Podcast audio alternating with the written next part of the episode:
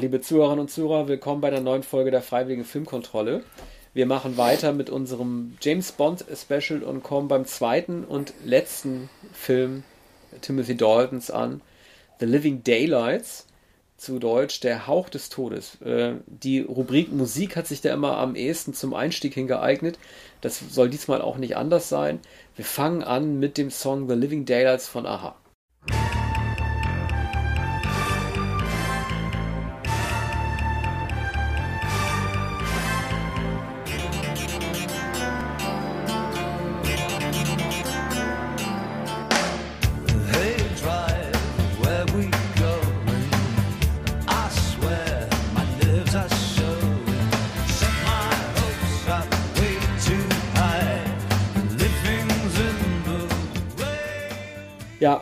Arne, ich hatte beim letzten Mal bei View to a Kill ja schon gesagt, das ist ähm, der beste Bond-Song aller Zeiten. Das finde ich auch noch immer.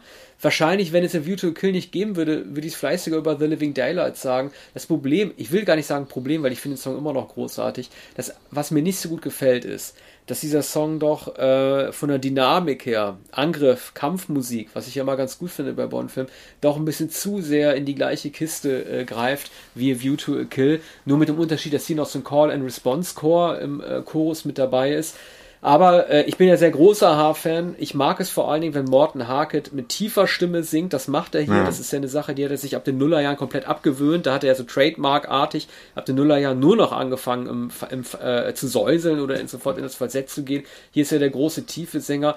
Meiner Ansicht nach ist das sogar der allerletzte große Bond-Song sogar. Also von den sehr guten Bond-Songs, dieser Song von 1987. Es gab ja große Probleme bei der Aufnahme. Also Aha waren ja sehr unzufrieden mit John Barry und äh, umgekehrt auch. Ich erinnere mich an, an, ein Interview mit Max, dem Keyboarder, wo er noch ähm, gesagt hat, dass äh, John Barry Alkoholprobleme gehabt hätte. Ich weiß nicht, ob das stimmt, aber ähm, ich möchte auch ähm, zu diesem Song, ne, das ist ja der letzte Rocksong, den es noch gibt, bis Chris Cornell kam mit You Know My Name, nochmal ganz kurz zwei andere Lieder einspielen, denn dieser äh, Score hat nicht einen Bond-Song, sondern insgesamt drei, und zwar von den Pretenders. Chris jetzt verrätst du es schon. Das ist das, ja, was ich aber, gleich sagen wollte. Ach so, äh, oh, ent, ent, hm. äh, entschuldige, pass auf, dann machen wir folgendes: Wir spielen beide Lieder eben hintereinander an. Beide und dann, äh, hm. ja, also einmal ist eines, der eine Song, das ist der härtere, der heißt Where is Everybody Gone? Der kommt als ja. erstes und dann kommt das Liebeslied If There Was a Man. Ah. Und äh, da muss man mal sagen, das ist so ein schönes Lied und das ja. ist äh, das erste Liebesmotiv, das äh, Bond seit We Have All the Time in the World hm. äh, gegeben wurde. Ne? Also es soll auch heißen wie wie verliebt er doch ist in diese Kara, die er da kennt, dass mm. es mhm. endlich wieder ein Bond-Liebeslied gibt. Wir spielen mal beide kurz hintereinander an und dann bist du dran, ja. Ich habe dich jetzt so zugetextet, danach bist du dran.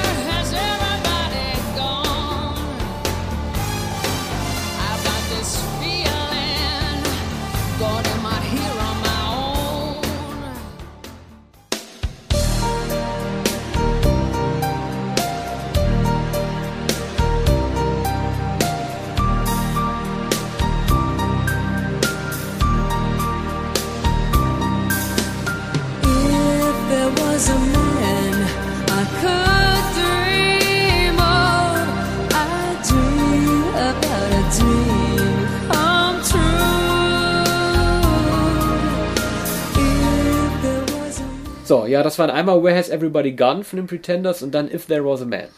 Ja, jetzt muss ich beinahe schon stumm bleiben nach diesen Liedern. Es ist schade, dass die Pretenders, die damals äh, äh, tatsächlich auf dem Gipfel ihres Ruhms waren, äh, ich glaube nach der Platte äh, hieß nicht Get Back. Äh, es fällt mir nicht mal ein, 1986 mit, mit dem äh, Hit Don't Get Me Wrong. Und äh, erfolgreicher wurden die Pretenders nicht mehr. Deshalb haben sie auch den Auftrag bekommen, äh, diese Songs zu schreiben.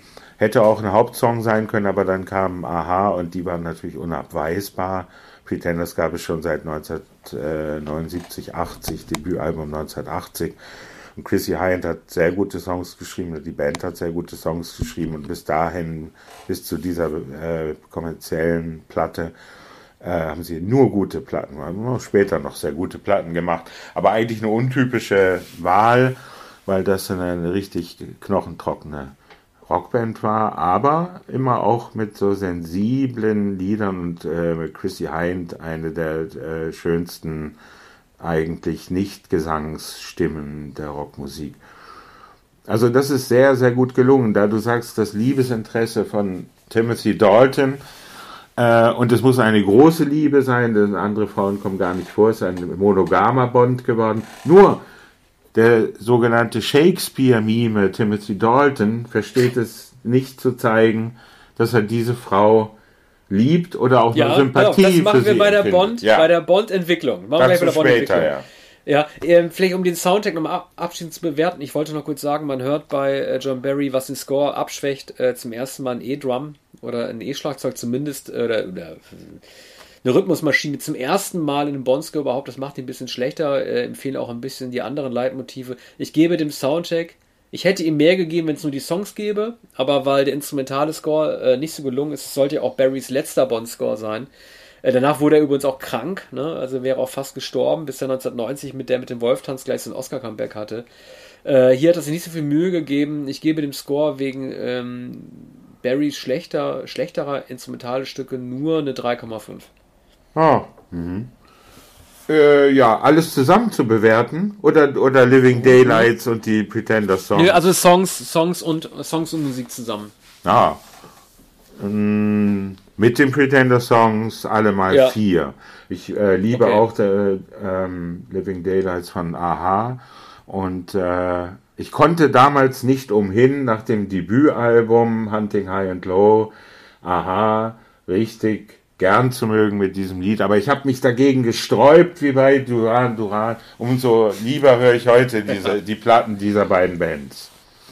Ja, schön. Ich bin ja auch großer H-Fan, weiß man ja. Äh, machen wir bei der Bond-Entwicklung weiter. Äh, du hast es ja schon angedeutet, der Shakespeare-Mime. Also, es ist unabweisbar, dass Dalton äh, sich nicht wohlgefühlt hat in der Rolle. Ihm ist unbehaglich. Äh, ich glaube auch, das heißt, ich glaube, man kann es nur vermuten. Weißt du, alle machen sich über Lazenby lustig, aber äh, Lazenby hatte nur Sean Connery als Vorbild und hat versucht, äh, finde ich, so zu spielen wie Sean Connery. Er hat versucht, ihn so ein bisschen zu imitieren, was ihm teilweise auch sehr gut gelungen ist. Ich finde, man merkt bei Timothy Dalton so ein bisschen die Motivation an, dass er sich unbedingt abgrenzen will von allen möglichen Vorbildern. Man hatte ja schon zwei Vorbilder gehabt. Es gab den sehr coolen John Connery, den männlichen Connery und den verspielten, äh, ähm, leicht ekstatischen Roger Moore. Und wa was hätte Timothy Dalton jetzt machen äh, sollen? Es gibt so Sätze, die Roger Moore in ähm, A View to a Kill auch schon gesagt hat, die sie jetzt Dalton ins Drehbuch geschrieben haben, wie Money Penny seien sie ein Schatz. Man merkt es Dalton an, wie er dann nach unten guckt, dass ihm das keinen Spaß macht. Ne? Andererseits muss man sagen, er, wie du auch gesagt hast, er ist verliebt, er ist der monogame Bond, er sagt, lass es einfach geschehen zu äh, äh, Miriam der Abo und sie halten auch Händchen und solche Sachen. Das sind Sachen, die er sonst nie getan hätte. Ja, Timothy Dalton äh, ist ein Mann, der nicht aussieht, als würde er Händchen halten. Ähm, vielleicht liegt es an dem Grübchen, vielleicht liegt es an, an dem gemeißelten Gesicht, an der gesamten, an der ganzen Ernsthaftigkeit dieses Mannes. Ähm, es kam eine ungeheure Ernsthaftigkeit mit diesem Mann, überhaupt keine Ironie. Er, er versteht es äh, überhaupt nicht, irgendeine ironische Regung zu zeigen. Auch leider keinen Charme. Ähm, mit, mit, ähm, das, das kurze Geplänkel mit Moneypenny funktioniert nicht mehr. Ist übrigens auch eine, eine neue Moneypenny, oder? Ist eine neue Äh, ja, Schauspielerin es von ist, Mon ja, es Moneypenny. ist auch, es Und- ist auch äh, das mussten sie wahrscheinlich machen, weil du hattest Ja. bei Moore und Connery noch ein ähnliches Alter, wie mit, Ja. mir fällt ihr Name leider nicht ein, mit der alten Darstellerin, aber Ja. das geht jetzt natürlich nicht mehr, ne?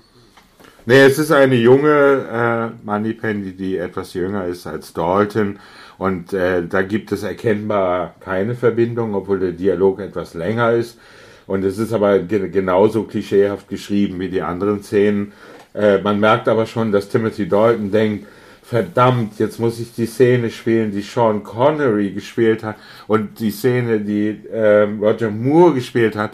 Und äh, wie soll ich das denn machen? Ne? Er hat überhaupt keine Mittel dafür.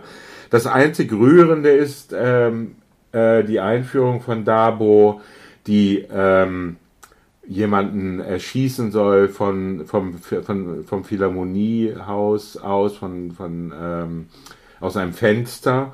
Und ähm, Timothy Dalton hat schon auf sie angelegt äh, vom gegenüberliegenden Fenster und wird dabei beobachtet mit, mit ähm, Infrarot. Und äh, er sieht, dass es eine Frau ist und er sieht, dass sie gleich schießen wird und er schießt sie nicht, sondern er schießt ihr das Gewehr aus der Hand, wie sich dann später herausstellt, hat sie gar keine, äh, also sie kann glaube ich äh, schießen, das hat sie wohl beim Vater gelernt, aber ähm, sie äh, kann kaum das Gewehr halten, wie man da erkennt. Naja, aber eine, ja. die, Ge die Geologin konnte das nicht. Ja, die Geologin die aus, Geologin ja. konnte ja. das nicht. Ja. Äh, die konnte aber erklären, wie es sich mit, den, mit dem Erdbebengebiet und mit den Ölgebieten im Orange County verhält. Äh, was, äh, die, die, die konnte, glaube ich, ähm, chinesisches Porzellan über Köpfen zertrümmern. Aber bei, bei Dabo wird es erkennbar nur behauptet, die schleppt immer diesen großen Cellokasten den sie einmal auch in, in der Telefonzelle als sie selbst ausgibt und es fällt jemand da, darauf rein. Da steht dann am Ende nur noch die, äh, der Cellokasten in der Telefonzelle. Da hat sie allerdings keinen Cellokasten mehr, weil sie nämlich in Prag mit ähm, äh, Timothy Dalton flieht über die Grenze dann nach Österreich in Wien, spielt dann spielen dann größere Das machen wir bei der Action oder bei den Schauplätzen. Ja, ja, ja, ich, ich möchte unbedingt zum Bürgermeister Helmut Zilk kommen. Ach so. Aber erst später. Äh, ja, okay.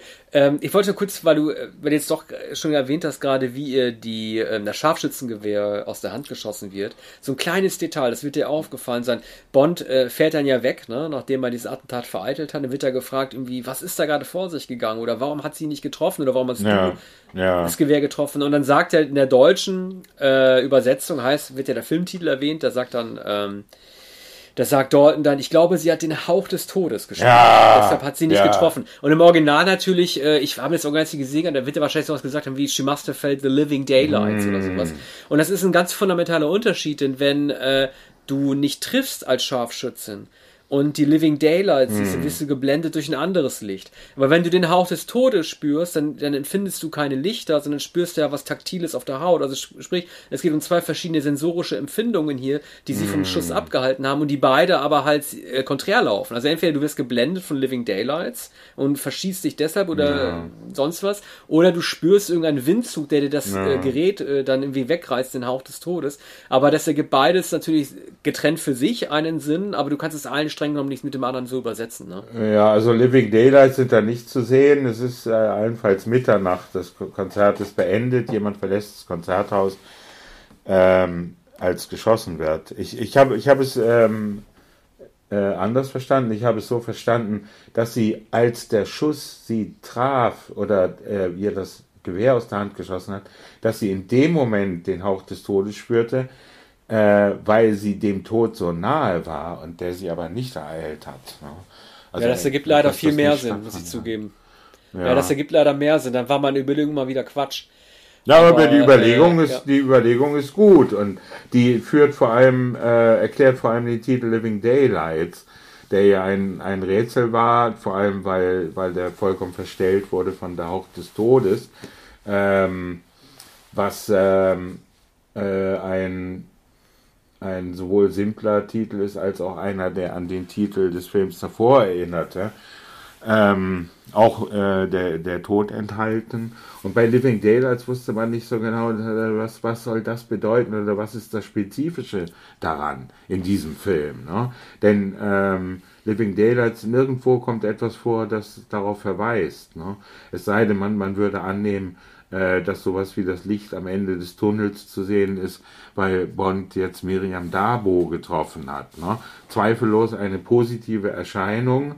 Äh, ich glaube Exilrussin, die aber schwer gebeutelt wird von einerseits ähm, äh, ihrer Bekanntschaft mit, äh, ich glaube, heißt Jeroen oder Jeroen Krabbe oder Krabbe. Ich weiß auch nicht, wie man das ausspricht. Ja? Also interessanter ja. Name, auch interessanter Typ ähm, dessen Handlanger sie ist und für den sie spioniert und andererseits ist sie mit dem äh, russischen Geheimdienst, für den Jeroen Krabbe offiziell im Einsatz ist, äh, offiziell gedungen ist, äh, allerdings mit, ähm, mit äh, min minderen Ergebnissen, so dass man sie eigentlich nicht braucht, eigentlich liquidieren müsste. Aber Krabbe hat eine sehr hat eine ja. sentimentale Verbindung zu oder anders Nimmst gesagt. schon wieder alles vorweg. Du. Ja.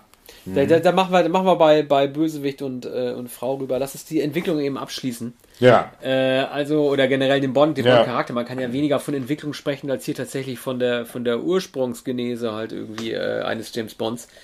Also, ähm, es gibt viele, viele Puristen, die sagen, dass sie gerade die, äh, diese nachdenkliche und auch wie du festgestellt hast, ironiefreie Darstellung gut finden.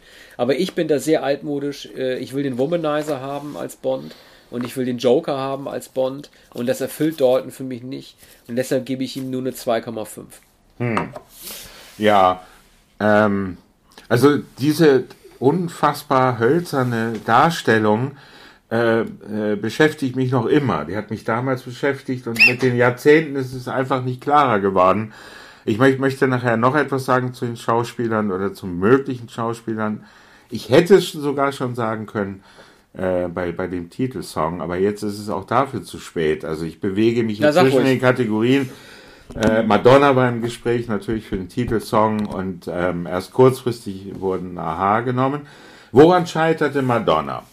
Damals war, äh, was war ungefähr? Äh, Papa Don't True Preach war, oder True äh, Blue? Ja. Die True Platte. Und dann ja. Who's That Girl war eigentlich im selben ja. Jahr äh, der Film von ja. Susan Who's That war natürlich nicht erfolgreich, aber äh, ja, True Blue Songs war enorm, hm. enorm erfolgreich. Na, jedenfalls ähm, war man sich sicher, dass man Madonna nehmen würde. Madonna war begeistert, aber Madonna stellte eine Forderung.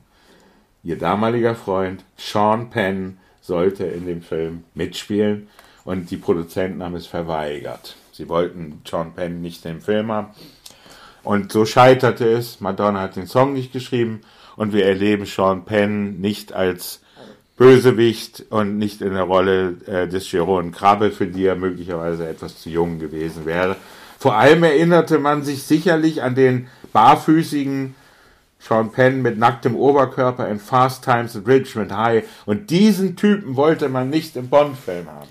Ja, man wollte vor allem nicht nur den nicht haben, man wollte auch den Sean Penn aus äh, Shanghai Surprise nicht haben. Das, äh, ja. der, dieser Mega-Flop, dieser Film, den mhm. er mit mhm. Madonna gedreht hat, der äh, Sean Penn ja. war damals einfach auch noch keine heiße Nummer. Mal unabhängig davon, dass er wahrscheinlich zu keiner der Rollen, die hier zur Verfügung gestanden hätten, halbwegs gepasst hätte. Ja. Aber das ist eine interessante Anekdote. Ich wusste das nicht. Ich hätte jetzt immer, ich werde immer davon ausgegangen, dass man nach Duran Duran automatisch zur nächsten mhm. äh, ähm, Popgroup irgendwie gegriffen hätte, die, die, die nach Duran Duran. Duran Duran waren 87 Jahre schon nicht mehr erfolgreich. Aha, waren noch oben. Ne, sie würden es dann nicht mehr lange sein, aber sie waren noch oben. Für mich war das eigentlich mal eine ganz organische Wahl, äh, zu denen zu greifen. Und das war es dann auch. ja, der Song ist so toll. Also, äh, wie Morten singt und äh, äh, Skelettartige, ne? Das ist ja praktisch nur Akustikgitarre und, und überwiegend und Schlagzeug und Knarzbass und dann halt irgendwie diese, diese zackigen Orchesterüberfälle Barrys, also wirklich auch sehr gut arrangiert. Es gibt ja, ja einen Song, äh, es gibt ja eine Version, so eine eher so eine, so eine äh, Synthi-lastigere, die auf Stay on These Roads drauf ist, die also katastrophal dagegen abfällt. Aber naja, du musst ihm noch äh, bewerten ja. dort, du musst ihm noch Sterne geben. Ja, es bleibt nichts anderes als zwei, nicht mehr. Zwei sogar. Ja. Ah ja, okay. Gut, dann machen wir weiter mit der Action. Also, äh, ich habe ja immer ein Fable, siehe Octopussy für die umgedrehten KGB-Agenten, die wird es ja auch geben. Äh, ein paar Sachen, die mir aufgefallen ist, gleich am Anfang, als sie da Gibraltar erstürmen, bei diesem, diesem Test, äh, Teststurmlauf, da diesem äh, Testbergsteigerei. Auch hier alle MI6-Agenten wie in Octopussy, die sterben, die schreien vor Angst. Ne? Also, das ist eine Sache, die James Bond niemals tun würde, aber diejenigen MI6-Agenten, die sterben, also die schreien wirklich so, als wären es die letzten Henchmen, die irgendwie ermordet werden. Für mich ergibt das alles immer nie einen Sinn. Also diese ganzen 00-Nummern, ne? Von 001 bis 009, oder wie weit es geht. Ich gehe davon aus, dass die alle so gut sind wie Bond. Das kann nicht sein, dass die alle immer vor Todesangst schreien, nur weil irgendwann die Kleinigkeit da passiert, ne? Das ist mir bei den Action-Szenen aufgefallen. Dann, ähm, dass, äh, es macht ja mit John Rice Davies, ne? also äh, bekannt geworden als Salah in den Indiana Jones Film. Hier spielt er den Russen Pushkin. Und es gibt ja so ein fingiertes Attentat auf ihn, ne? dass er tatsächlich dann überlebt. Äh, das geht mir alles so ein bisschen zu schnell. Also äh, Bond verhört ihn in einem Hotelzimmer und sagt, pass mal auf hier, bist du jetzt ein Böser oder nicht? Ne? Und dann versucht Pushkin ihn ja irgendwie zu überzeugen, dass er irgendwie kein falsches Spiel mit den Waffenhändlern oder Opiumhändlern macht und in der nächsten Minute ist er schon in irgendwelchen Tomatenfarbbeutel am Oberkörper mm. ausgestattet, um stilecht scheinbar hingerichtet zu werden mm. und äh, spielt das auch ziemlich gut mit. Also das ist eine, eine clowneske Darstellung, äh, die, die wahrscheinlich dem Zeitmangel irgendwie geschuldet ist. Der Film war mit 137 Minuten ja auch schon relativ lang. Das fand ich ein bisschen affig und äh, das wollte ich auch mal fragen. Ähm, es gibt, John Glenn hat darüber gesprochen, so eine geschnittene Szene, in der Timothy Dalton da in Marokko oder, äh, nee, wir sind schon Afghanistan, hm. da auf so einem fliegenden Teppich, äh, nicht auf fliegenden Teppich, sondern so ein Teppich auf diese Überdrahtleitungen äh, geht, diese Telefonmastleitungen und dann da so runterrast äh, auf, dem, auf dem Teppich. John Glenn sagt, die haben die Szene geschnitten, weil die Beleuchtung irgendwie nicht gut gewesen sei, aber ich meine, dass ich sehr, sehr viele Fotos von dieser Teppichszene in äh, Filmzeitschriften von damals gesehen habe, äh, dass ich davon ausgegangen bin, dass sie drin ist. Und ich meine auch, dass in so Kinosendungen da immer Human League runtergelegt wurde mit äh, Human.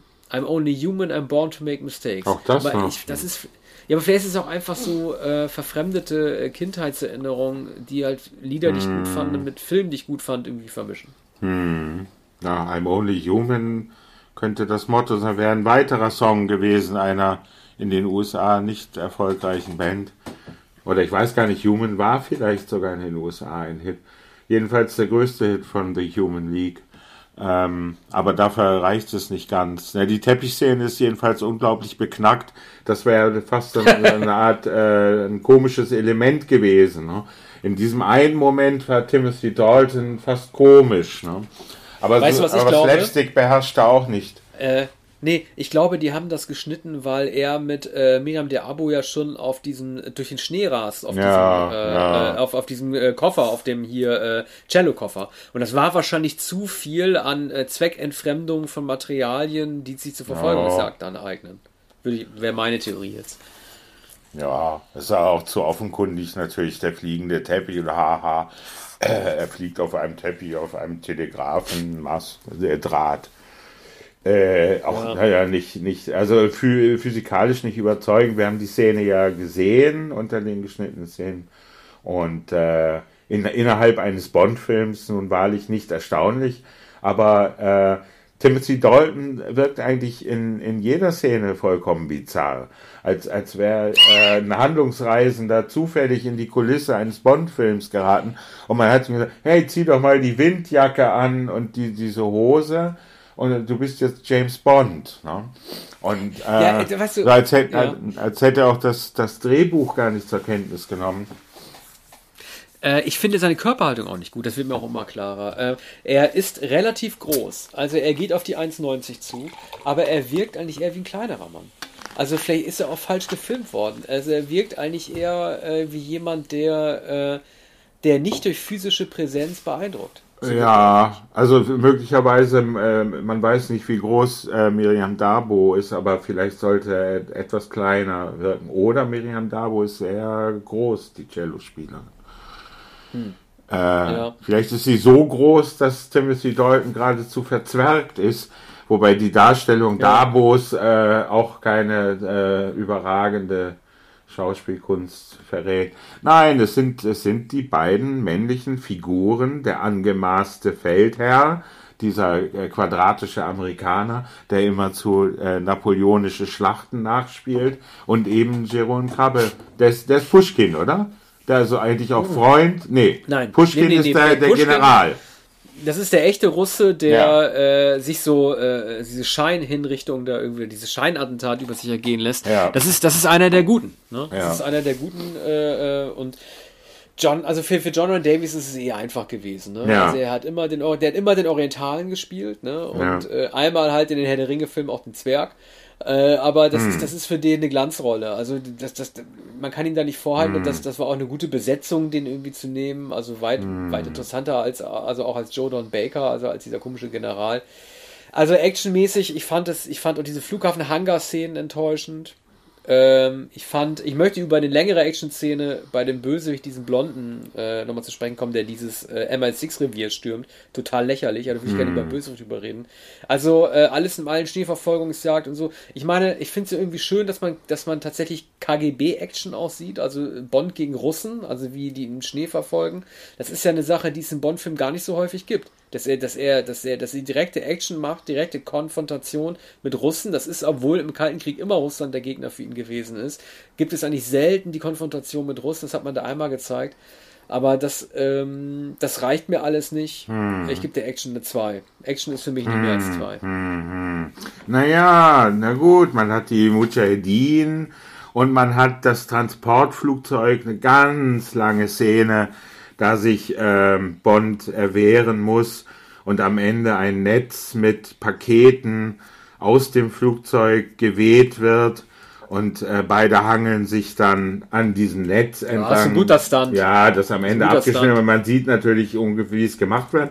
Aber man sieht ja gern, äh, wie es gemacht wird oder denkt darüber nach, wie das im Studio vor dem Bluescreen äh, gemacht wurde und ähm, ähm, wie dann andererseits das Flugzeug gefilmt wurde und ähm, am wenigsten realistisch ist dann immer das Cockpit, wenn Dabo allein im Cockpit sitzt und das Flugzeug fliegt und sich immer umdreht, um zu sehen, wo Bond abgeblieben ist am Ende des Flugzeugs beziehungsweise außerhalb des Flugzeugs.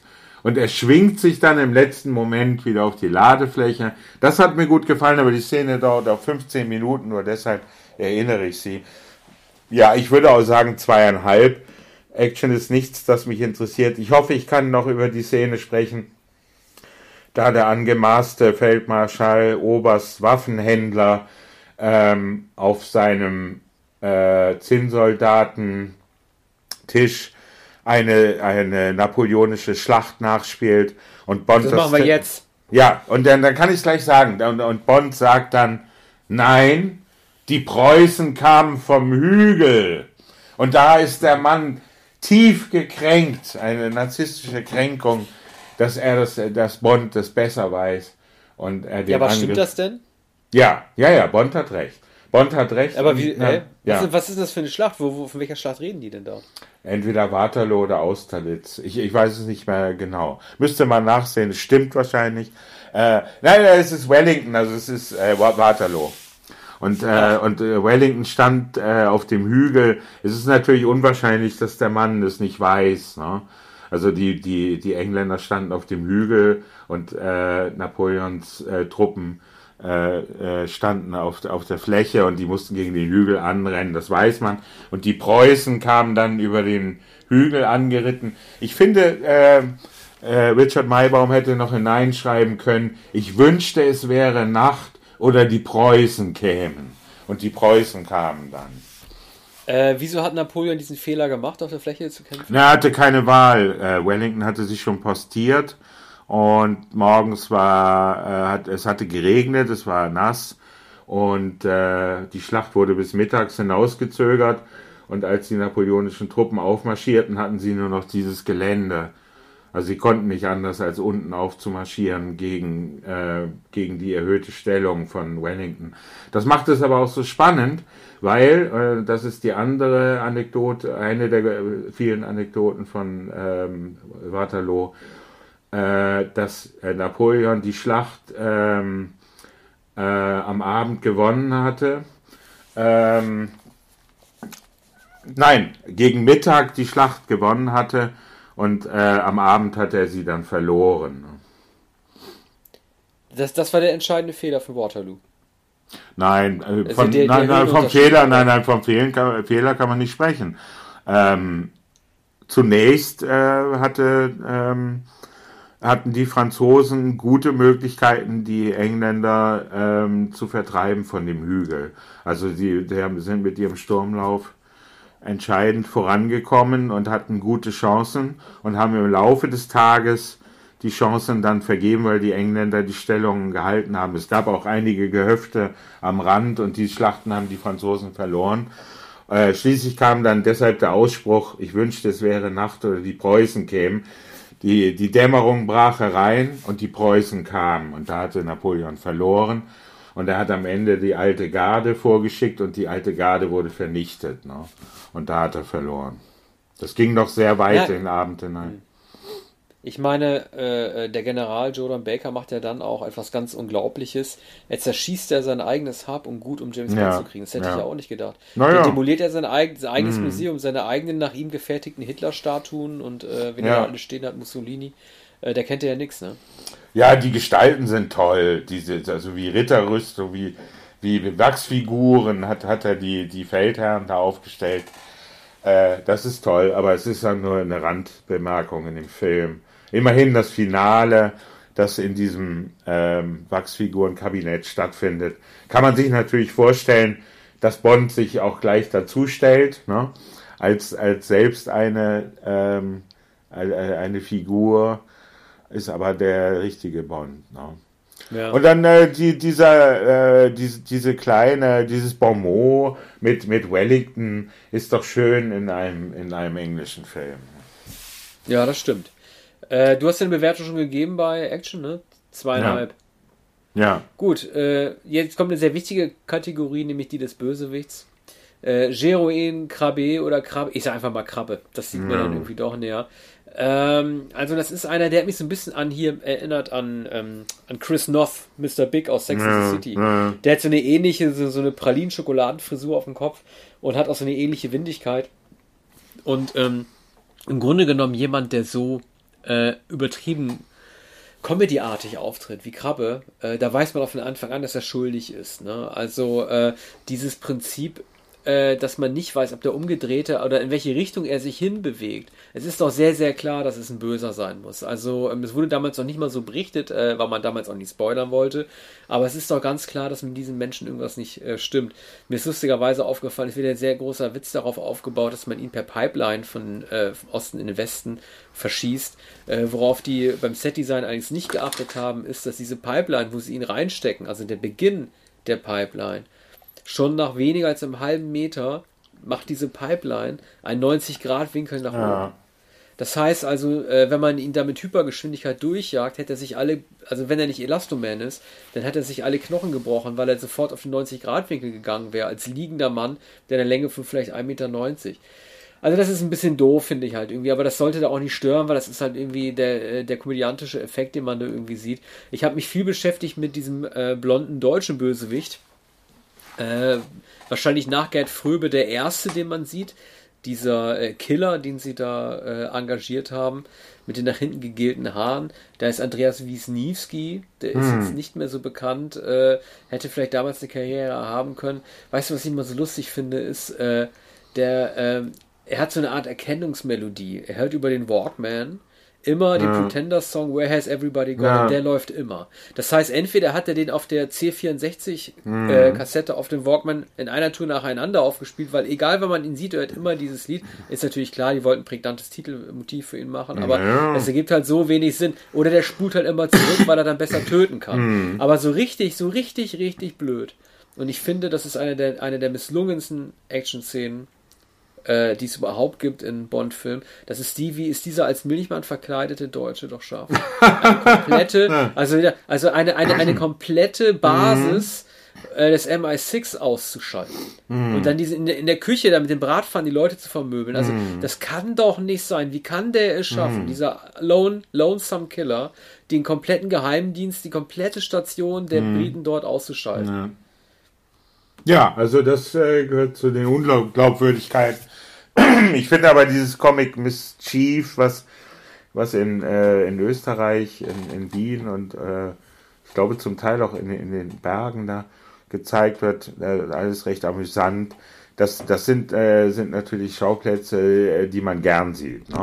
Also ähm, Marrakesch natürlich, äh, Orient, äh, die exotischen Schauplätze und hier aber österreichische Schauplätze, Wien als auch exotischer Schauplatz, Prag übrigens, Prag spielt Prag, Prag ist immer gut, Prag ist grün, äh, in Prag ist immer Nacht, Prag ist am Tag grau, es fährt eine Straßenbahn, es fahren ganz kleine, schmuddelige Autos, die, die Luft ist verrucht, Prag ist toll. Und ähm, für, für Wien hat sich äh, der damalige Bürgermeister Helmut Zilk, der später einem ähm, einem Briefattentat zum Opfer fiel, hat äh, Hand verloren, damals hat er sich sehr dafür eingesetzt, dass die, äh, dass, äh, die Produktion dorthin kommt.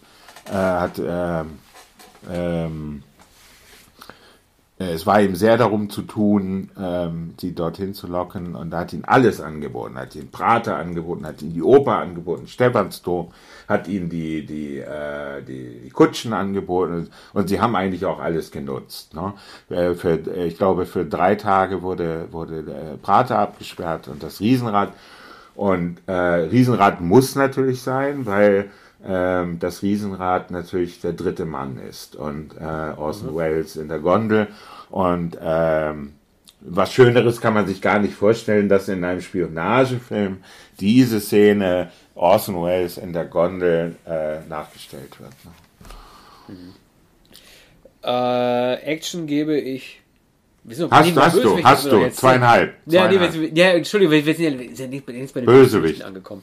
Entschuldigung, Entschuldigung. Bei Jordan Baker nochmal ganz kurz, ne? Ja. Der wird ja in den Credits äh, gleich als dritter oder vierter Name gelistet. Ja. Sehr, sehr ungewöhnlich am Anfang mit äh, Joe Don Baker, Ass und dann kommt ja. der Name, ne? Dieses Ass, also diese Einleitung. Ich kann mich erinnern, dass man Christopher Walken als Max Zorin, das mhm. war so, ein, so eine Angewohnheit der 80er Jahre, dass du Sch äh, wichtige Schauspieler, die, die, du nicht als erstes ja. nennen konntest, die haben noch so einen eigenen Rahmen auf dem Poster. Ja. Da wurde dann der Name so umrahmt. Hier wird gesagt Jordan ba Baker S. Mhm. Mir war der Typ überhaupt, überhaupt kein Begriff. Und da habe ich mal gegoogelt, muss ich zugeben, und dann bin ich auf der Wikipedia-Seite darauf gestoßen, dass Jordan Baker, also sprich der diesen verrückten äh, Ami-General spielt, dass der in drei James Bond-Filmen mitgemacht hat. Ja. Der hat danach noch mitgemacht in Golden Eye als CIA-Agent. Na gut, aber danach, danach erst. Ja, danach, genau, genau danach.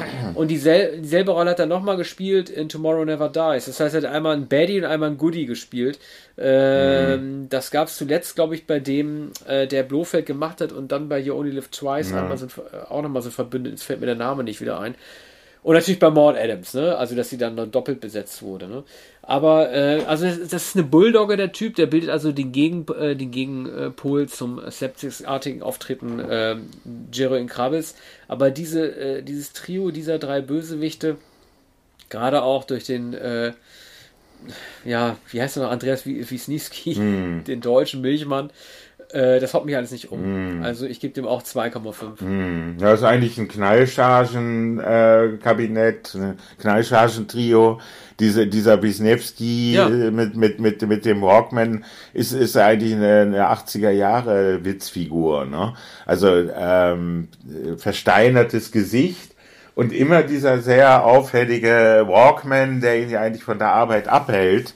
Und äh, er geht auch eher somnambul durch die Szenen und ähm, betont leichtfüßig, weil er ja auch die damals äh, üblichen Sneakers trägt. Also das ist ein witziges äh, äh, 80er Jahre Ensemble, was man damals wahrscheinlich gar nicht so bemerkt hat. Und heute sieht man, also das ist der typische Walkman mit typischen Kopfhörer, mit den typischen Jeans. Ne? All das erkennt man da äh, wieder in dem Film.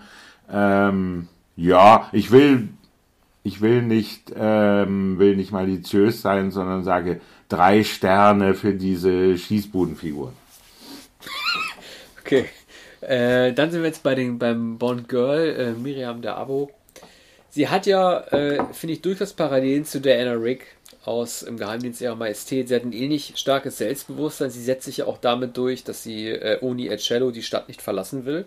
Bond ja. sagt ja auf keinen Fall, da gibt es diesen Schnitt, der damals im Kino für große Lacher gesorgt hat, als er dann irgendwie äh, brummelnd auf, äh, auf, dem Fahrersitz sitzt, weil sie sich dann doch durchgesetzt und das Cello abholen müssen. Ist ansonsten aber, finde ich, eine sehr, sehr schwache äh, Bond, äh, ein sehr schwaches Bond-Girl. Ihr mimischer Ausdruck beschränkt sie meistens auf große Angst. Äh, unabhängig davon lieben die beiden sich sehr äh, man hat damals das auch so gedeutet, dass es äh, ein Zeitalter von AIDS aus so sein sollte, dass Bond halt monogam auftritt. Ob das ein Grund ist gewesen, das weiß ich nicht. Äh, wir haben halt hier ähm, das Ende des Films, das auch mit diesem Liebesmotiv If There Was a Man ähm, als Instrumentalversion heißt die Into, äh, Into Vienna äh, endet. Und äh, das zeigt ja im Endeffekt auch, dass Bond es wirklich ernst gemeint hat. Ne? Also man endet mit der Liebe. Ne? Man endet nicht mit dem nächsten Abenteuer, sondern damit, dass Bond wirklich wieder was will von einer Frau. Das wurde dann in License to Kill natürlich nicht aufgegriffen. Insgesamt ist es trotzdem erstaunlich, weil die beiden sich nicht wirklich ähnlich sind. Ne? Sie ist natürlich eine Musikerin und eine Pseudokillerin, aber das sind keine Eigenschaften, bei denen Bond, äh, den Bond sich automatisch zugezogen fühlt. Ja, das verleitet mich jetzt dazu, ähm, ein, einen ehernen Satz zu zitieren, den Robert Redford in der Pferdeflüsterer sagt ähm, zu Kristen Scott Thomas. Ich liebte sie nicht, weil sie mir ähnlich war. Ich liebte sie einfach. Das muss Tom, Timothy Daltons Motto in diesem Film sein. Er sagt ja auch nicht, na doch, er sagt, äh, du, du hast schön Cello gespielt. Vielleicht ist er ein Cello-Enthusiast. Und einmal geht er ins, ins Hotelzimmer und sie sitzt auf einer Art Podest und hat gerade geübt, aber unterbricht es sofort, als er ins Zimmer kommt. So, Spiel weiter! Spiel weiter! Na, er möchte gern noch ein bisschen mehr hören. ja. ja. Also, andererseits muss man äh, sagen, sie begehen halt nicht den großen Fehler, den sie bei, im Angesicht des Todes gemacht haben, und äh, ein, also sozusagen eine Frau genommen haben, der sie dann ein, äh, ein akademischen, man muss leider so sagen, einen akademischen Beruf zugeschrieben haben, den diese Frau ganz offensichtlich, offensichtlich nicht weiß auszufüllen. Also mm. man nimmt ihr das hier schon ab, dass sie tatsächlich eine Musikerin ist. Mm. Ich weiß, nicht, weiß nicht, ob sie selber spielt, aber sie ist jetzt keine Fehlbesetzung, zumindest nicht, was ihren Beruf im Film angeht. Also ich würde dem Bond Girl äh, eine 3 geben. Ja, irgendwie findet ähm, äh, findet man sie doch anrührend oder geradezu hilflos, tapsig. Ähm, es hätte was draus werden können. Vielleicht mit einem anderen Darsteller, wenn, wenn die Rolle anders geschrieben worden wäre. Ähm, ich glaube, so die melancholische Cello spielende Russin, das ist eine ganz große Figur. Und Michelle Pfeiffer hat die später ausgefüllt, ohne Cello zu spielen, als äh, Verlegerin oder Lektorin in das Russlandhaus mit Sean Connery. Das ist die absolute Russin mit dem Akzent, also auch in, in der deutschen Synchronisation, mit diesem ganz schweren russischen Akzent, der äh, immer, äh, immer schön ist. Und hier bei Dabo ist es eigentlich schon angelegt, wenige Jahre vorher. Und es ist äh, nicht richtig gelungen. Also ich, ich will für, für diese Skizze oder diese Vorschau auf Michael Pfeiffer dreieinhalb Sterne geben. Okay. So, ähm, vorletzte Kategorie, die Gadgets, da gibt es gar nicht so viel. Ne? Da gibt es diese Uhr, die sich irgendwie per ja. äh, Pfeifmelodie ja. äh, aktivieren lässt, aber es gibt einen Ghetto Blaster, wird dem beim Q wieder mhm. vorgeführt, aus dem irgendwie ein Raketenschussgerät rauskommt. Ghetto Blaster waren damals eigentlich gar nicht mehr so in. Das war eigentlich eher eine Rap-Geschichte ja. oder eine Breakdance-Geschichte von, von, von der ersten Hälfte der 80er. Ja, und die waren schon so populär, die waren schon so eingeführt, dass man sie eigentlich da gar nicht mehr nehmen konnte ja. Aber ich finde, äh, es gibt auch ein sehr, sehr hässliches Gadget, was mich wirklich fast, fast ein bisschen geärgert hat, ehrlich gesagt. Da, äh, also es ist auch eine, finde ich, eine Ruchlosigkeit oder, oder sozusagen auch ein Menschenhass, der zum Ausdruck kommt, den es in der Bond-Serie noch nie vorher gegeben hat. Da erzählt Q von äh, explodierenden Teddybären, zur Kinderliquidation. Ja. Das musst du dir mal vorstellen. Ja. Also, äh, das ist so also ein makaberer Witz, ja. der auch so daneben ist, mm. dass ich gar nicht weiß. Also, das hat auch damals niemand zum Lachen gebracht. Also, wie, was für Kinder will man denn als Geheimdienst umbringen? Also, welche kriminellen Kinder ja. gibt es denn, die schon eine Mafia-Karriere hinter sich haben, mm. dass man denen explodierende Teddybären schenkt? Also, es ist einfach ein Joke, der einfach nicht ja, ach, du, gezündet hat. Ja, ja, gut, also die können natürlich zünden, wenn, wenn äh, erwachsene Kindern einen Teddybären schenken. Ja, ne? die ja aber die haben dabei ja. Kinder, die haben dabei aber Kinder mit eingeblendet. Ja. Und die sagen ja auch die Kinderliquidation. Also ja. das ist äh, das ist einfach ein dummer Joke. Ja. Der, der, passt auch nicht zu Bond, den kannst du, auch, den kann man machen mh. irgendwie in, in, irgendwie so, so ein Judd Apatow äh, in irgendeiner neueren Komödie oder so. Aber das, das gehört da einfach nicht hin, das ist einfach dumm. Mhm. Also, ja. Viel mehr Gadgets hm. gibt es auch nicht in dem Film, also zwei. Nee, eineinhalb hm. Ja, die Uhr ist auch besonders enttäuschend. Mit Uhren hätten sie nichts mehr machen sollen. Und die Uhr ist ja auch irgendwie so eine, damals sagt man immer Quarzuhr. Ich wollte nie so eine Quarzuhr tragen, also auch anderthalb. Hm. Da sind wir brutal. Ja. Äh, die letzte Kategorie sind die Schauplätze. Ähm, also, wir haben ja, wir haben ja viel schon erwähnt, äh, Prag, Österreich. Mhm. Das sind auch Schauplätze, die gab es vorher nicht. So wie Afghanistan gab es eigentlich so vorher Ja. auch nicht. Äh, wir haben es hier äh, mit Opium und Waffenlieferungen zu tun, was ja irgendwie auch in die Zeit passt. Wir hatten ja ein Jahr später Rambo 3, der auch in Afghanistan spielt mit dem Mujahedin. Das war halt irgendwie ein spät 80er Thema. Vielleicht auch, weil man gemerkt hat, dass die Russen da nicht weitergekommen Ja. sind und der Afghanistan-Krieg bald beendet sein würde, ein Jahr später. Wir haben es hier mit einem Taliban außerdem zu tun, der in Oxford war. Und äh, also, was wirklich, wirklich, wirklich Slapstick war, ist, dass diese, äh, nee, die Mujahedin, nicht Taliban, Entschuldigung, die Mujahedin und einer von denen, ne, am Ende, der rennt die ganze Truppe von denen mit Munitionsgurten in die Oper, um da äh, äh, Bonn zu besuchen. Die rennen also so in ihrer tradi traditionellen Kleidung, wo auch immer die, die damit durch den Zoll gekommen sind, und ihren Waffen, ja, ihren Waffen, Munitionsgürten in diese Oper rein. Ne? Und die Assoziation, die man heute damit hat, ist natürlich, äh, das sehe man, man mir bitte nach, aber so ist es halt nun mal, dass wenn sowas passiert, dass es sich um Selbstmordattentäter handelt. Ne? Und hier wird das halt für eine Komödie halt irgendwie benutzt, dass sie in die Oper rennen, um sich bei Bond nochmal zu bedanken. Also ich denke echt, man ist bei Hotshots oder sowas oder, oder bei so äh, äh, Abrahams Zuckerfilmen oder sowas. Ja. Und das Interessante ist aber, dass Gogol äh, auch in dieser Oper mit drin ist. Und Gogol äh, als Russe des KGB müsste ja eigentlich auf eine ganz spezielle Art und Weise auf die Afghanen dort reagieren, weil das ja immer das Volk der ist, den, das die Russen niemals würden zähmen können. Aber auch er kann sich ein suffisantes Lächeln nicht verkneifen. Ja, hat schon eine gewisse Distanz zum Geschehen des russischen Geheimdienstes.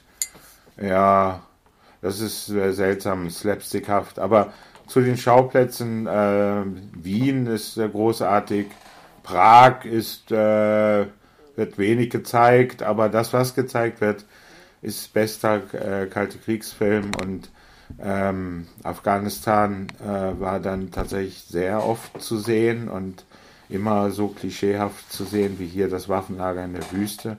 Marrakesch noch dazu auch immer zu sehen, auch bei Hitchcock schon Jahrzehnte vorher.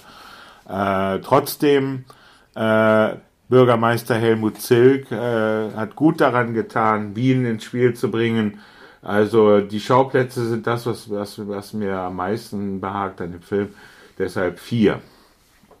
Ja, ich gebe auch vier. Ich fand die Schauplätze auch gut. Es Mhm. ist alles gut aufgenommen. Es ist, äh, sieht nachts gut aus. Ich bin ja jemand, der auch immer aufs Wetter achtet, ob sozusagen die Schönheit des Ortes auch durch die das landestypische Wetter auch der jeweiligen Jahreszeit Ja. auch dargestellt wird. Ich fand, das war gut gemacht. Äh, Die Landschaftsaufnahmen äh, sind überzeugend. Auch Ja. der Schnee sieht gut aus. Also gerade als, als sie den Hütten runterjagen, das haben sie wirklich gut gemacht. Äh, Ich gebe dem auch vier. Mhm. Die Gesamtbewertung, da bin ich bei zweieinhalb. Ja, mehr ist es nicht. Ich würde sogar rund zwei sagen, möglicherweise etwas ungerecht, aber ähm, wir müssen uns noch etwas Platz lassen für Der Morgen stirbt nie und dergleichen. Ja, Deshalb, vor allem Lizenz zum Töten. ja, Lizenz zum. Töten. Und ähm, die, die Bewertungen sind, werden allgemein etwas niedriger, aber es muss eine Varianz darin sein. Deshalb sage ich hier zwei, denn äh, der Film ist doch auch einigermaßen langweilig noch dazu. Und, und das ist, ist natürlich schon äh, bei einem Bond-Film bedenklich oder ein Unterschied ums Ganze, wenn es dann auch noch langweilig ist und man nicht mehr in Atem gehalten wird, trotz eben auch äh, Schauwerten und, und Schauplätzen. Ich musste mir, ich habe mich die ganze Zeit immer gefragt, was wäre, wenn Roger Moore noch einmal mitgespielt hätte. Äh, wie Roger Moore in dem Film noch ausgesehen hätte. Ich glaube, es hätte tatsächlich auch funktioniert, weil er war körperlich nicht so, nicht so herausfordernd. Höchstens in dem Moment, als er an dieser komischen, diesen, diesen Poststrickleine da äh, aus diesem Riesenjumbo da hinten rausfällt. Ja. Ne? Mit dem Deutschen. Aber Das äh, wäre, ja. ja. Also das wäre dann schon etwas fragwürdig gewesen. Die Szene hätten sie nicht gedreht. Ähm, aber gut, das wäre auch kein Verlust gewesen. Ne? Also ein, ein Showdown an einem äh, äh, äh, Netz, das aus einem Transportflugzeug hängt. Ähm, die längste Szene wahrscheinlich in dem Film. Aber ähm, und dann, dann fällt, ähm, fällt der Schurke natürlich aus dem Schuh, ne, rutscht langsam aus dem Schuh. Man hätte auch darauf verzichten können. Man hätte lieber noch ein bisschen mehr Miriam Dabo im Cockpit gesehen, die sich immer umdreht äh, nach Bond, ob er jetzt mal allmählich wieder zurückkommt. Ne? Von der Ladefläche. Also, man, sie fliegt die Kiste ja. auch, oder? Ja, ja, und die Sie muss die, die- die Kiste ja fliegen. Äh, Das ist natürlich ein, ein Autopilot, aber irgendwas ist ja wahrscheinlich noch zu machen. Tja, das hat sie immerhin gekonnt. Ja. Äh, jo. Sind wir am Ende Also, des Vortrags? Wir sind schon am Ende. Mhm. Als nächstes kommt ähm, Lizenz zum Töten. ja. Ja. Oder eine 90er-Folge. Also ich bin so ein bisschen durcheinander. Äh, mit, weil wir, ich habt ihr ja gemerkt, liebe Hörerinnen und Hörer, wir nehmen immer auf und dann kommt doch noch was anderes dazwischen. ja, das aber, Jahr äh, 1990, oder? Naja, oder wir sind vielleicht schon bei 91 oder bei Tarantino. Müssen wir mal gucken. Mhm. Äh, gut. Alles klar. Ja, jedenfalls kommt Dann- äh, demnächst ein Bond und der ist Lizenz zum Töten. Ja. Vielleicht, ähm, das, das muss man noch mal prüfen, äh, wie er in Konkurrenz zu dem ersten Dalton ist. Ob es ein besserer Dalton ist. Also ich glaube nicht, ich kann mich daran erinnern, aber Ja. ich will es auch nicht vorwegnehmen, dass ich ihn sehr, sehr langweilig fand. Ja. Vielleicht lag es auch daran, dass Ja. John Barry nicht mehr mitgemacht hat. Mhm. Naja, gucken wir Jedenfalls mal. Okay, bis demnächst. Dankeschön. alles klar. Bis dann. Tschüss. Tschüssi.